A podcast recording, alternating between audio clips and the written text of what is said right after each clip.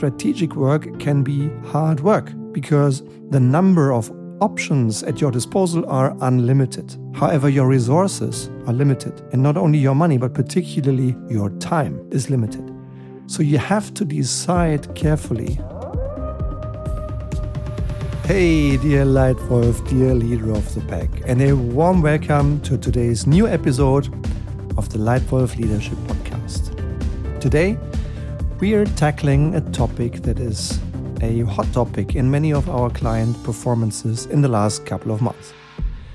It's entitled From Daydream to Reality How to Actually Implement Strategy. And no wonder that the topic of strategy definition and also strategy implementation has gained in relevance in the last couple of months. Why? Because a couple of fundamental context factors have evolved or changed quite drastically that lead many companies to review either the definition or the implementation of their strategy. This podcast is also very much inspired by Leitwolf Academy, specifically by last Friday's live coaching on Leitwolf Academy on the course Leading Strategically. One of the things I asked these wonderful participants from seven different industries was if you rate your understanding of your own company's strategy on a scale from zero to 10, what's your rating? And I was amazed to see how many just rated it a five or a six. The most frequent number was a five, meaning that leaders like you and me quite a number of them only understand half of their own company's strategy. And how do you ever want to be successful if you don't have a complete understanding of your own company's strategy? And my next question then was so, what is standing in the way for you giving a 10 on the question? Yeah? What are the most common things preventing your company from good strategy implementation? And the three most frequent responses were on key issues, there is no clarification until the end, no interlocking, and no dialogue. And I took these insights, combined them, and checked them against my own experience from 30 years in the industry and, and 10 years now as a strategy and leadership consultant, and distilled three ideas for you today that I'd like to share with you. And I'm curious to learn your experience. So, what can you do to turn strategy from daydream to reality, to actually implement your strategy? Tip number one develop a clear, good strategy. Yeah? Develop a clear, good strategy. Make sure first that people in your organization have a common clear understanding of what strategy actually is. In my experience, there are two words in the business world that are quite frequently misinterpreted. The words are politics and strategy. Some people say strategy or strategically important when they just say, when they mean to say, it's a priority for me, right? Or it's a priority for my boss. Let's first align what strategy is. Uh, strategy is not the goal. Strategy is your way to the goal. Yeah. And in my life, in my view, strategy is a set of good, well informed, interlocked decisions of how your company chooses to achieve its goals, what it will do to achieve them, what it will not do to achieve them, and this set of choices needs to be horizontally and vertically interlocked and executed well. This is my view, based on practical experience having worked on strategy in different contexts many times. So, first suggestion make sure that you all have the same understanding of what a strategy actually is. Then make sure you are all aligned on the criteria of a good strategy. And in my experience, it, these criteria should include clear, simple, focused, vertically and horizontally aligned and interlocked. And experience tells that quite a number of companies struggle a bit with strategy.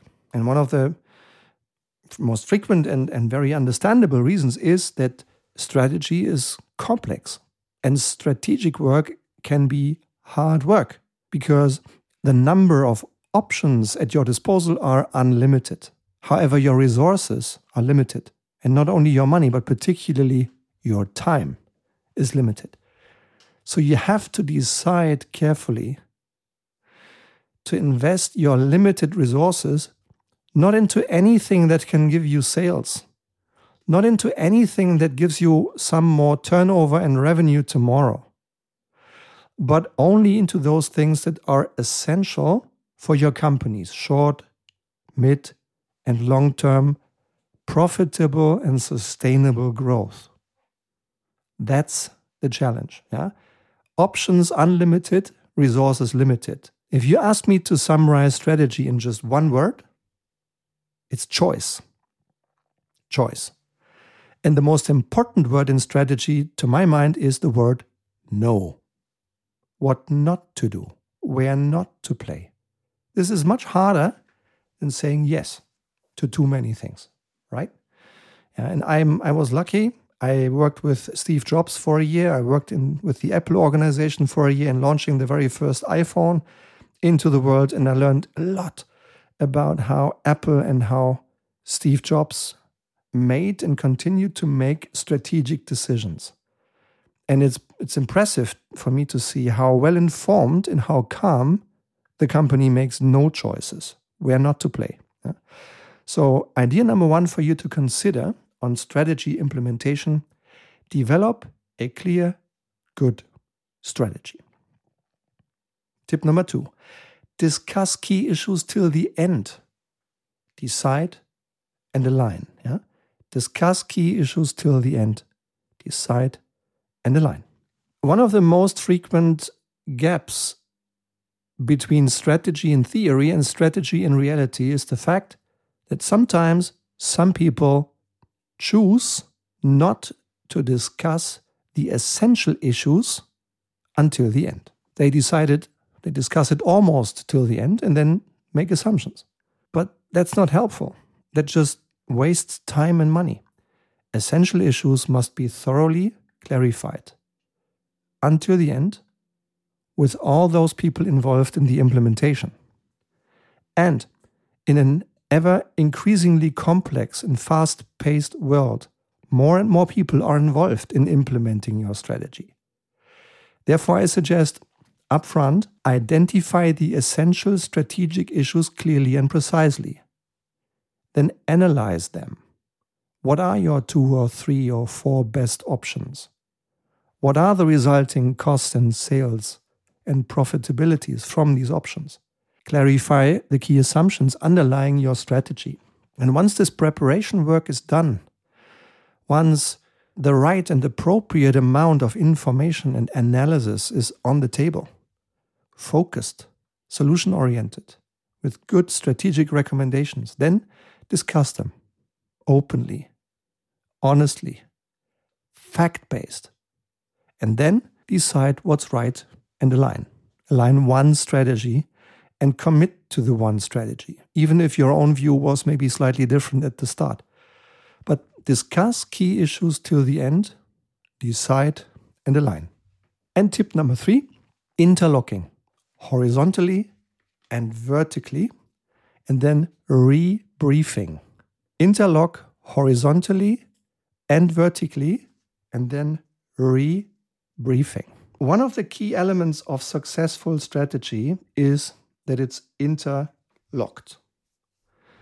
If you go into a company and ask the youngest intern who just joined a week ago if the onboarding process worked well, and if that young woman or young man has already received at least the big picture framework of the company strategy, and received clarity on her or his own key priorities and projects, then you'll be surprised how well these people will be able to already now articulate their contribution to the bigger good, to the bigger company. Yeah, and that requires that, like one cog into the other, you build a wheel, yeah, like an integrated set of interlocking wheels that altogether form the big engine called your company or your strategy.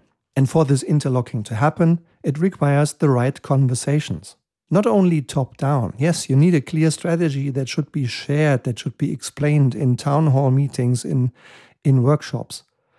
But you also need a bottom up presentation from the countries to the global headquarter, from key channels to a national general manager, from a small department to the big department. Yeah? Bottom up and left and right. Only then you'll make those small or sometimes big adjustments that make sure you're all executing the same strategy. And based on my experience, having worked in for 30 years in three three big companies, and now for 10 years being a, a strategy consultant as well, having run strategy projects and strategy trainings, one thing that is helpful to enable that alignment top down and bottom up is one common strategy tool. Having that one strategy and that one tool enables you to have the same structure in thinking, to have the same way how you present strategy across your whole company. And it eases communication between two people discussing strategy. Yeah? Let me just quote one of our CEOs, CEOs of one of the companies we are working with on strategy. This gentleman is running a global company with more than 6,000 employees and representations in more than 50 countries around the world. We first did a strategy consulting project with him and his global leadership team for about four months, leading to the first ever truly global strategy. And the highest level of transparency they've ever had on the impact of the options on sales, cost, and profitability. And then after that, a few months later, we started a strategy training process where we trained around about the top 40 leaders in all five continents on the same terminology of strategy, on one common strategy tool that the company had decided to adopt, how to fill it out, and how to present their own strategy to their bosses, to their peers for alignment. And another four or five months later, when the whole strategy process was completed, this CEO, in a regular call with me, said, quote, Stefan, it's great. Last week, I received the country strategy from China presented to my global board and me. And two days ago, I got the Indian local strategy presented. Both are strong, both use the same tool, both are very well interlinked with my global strategy. Thank you for your and your team's great work. Unquote. Yeah? Or let me ask, let me share another example from two years ago from an Italian owner and chairman of a global consumer goods business that had already been pretty successful but was facing a lot of changes in the organization. Yeah? Top managers retiring and being replaced, and a couple of challenges and headwinds coming at this organization. They started with a strategy that had more than 80 different strategic priorities and elements. All of them were somehow justified, but 80 is not a good number in terms of clarity and simplicity, is it? So we we did a project again around about four months, a couple of workshops later, and then finally assembled the top 20 global leaders for three days in one room and did some discussion, presentation, questions, and alignment work. And at the end of these three days, this Italian owner and chairman said the following words quote, Stefan, in the last three days, your team has done something that is absolutely great and unique in the history of our company. A simple, good, clear strategy, really well aligned. I thought this was impossible, but these three days have proven me wrong. Thank you to your team, and I hope you will come back. Unquote. And yes, it's fun working with these people. We have been back a couple of times. But for you, much more relevant for you, do you also want to implement better strategy? Do you also want to come to decisions a little faster? Do you want to come to decisions that everyone can support? Do you want to have strategy that gets implements a bit quicker and still well enough and get much more result for your precious time? Then please contact me. Yeah?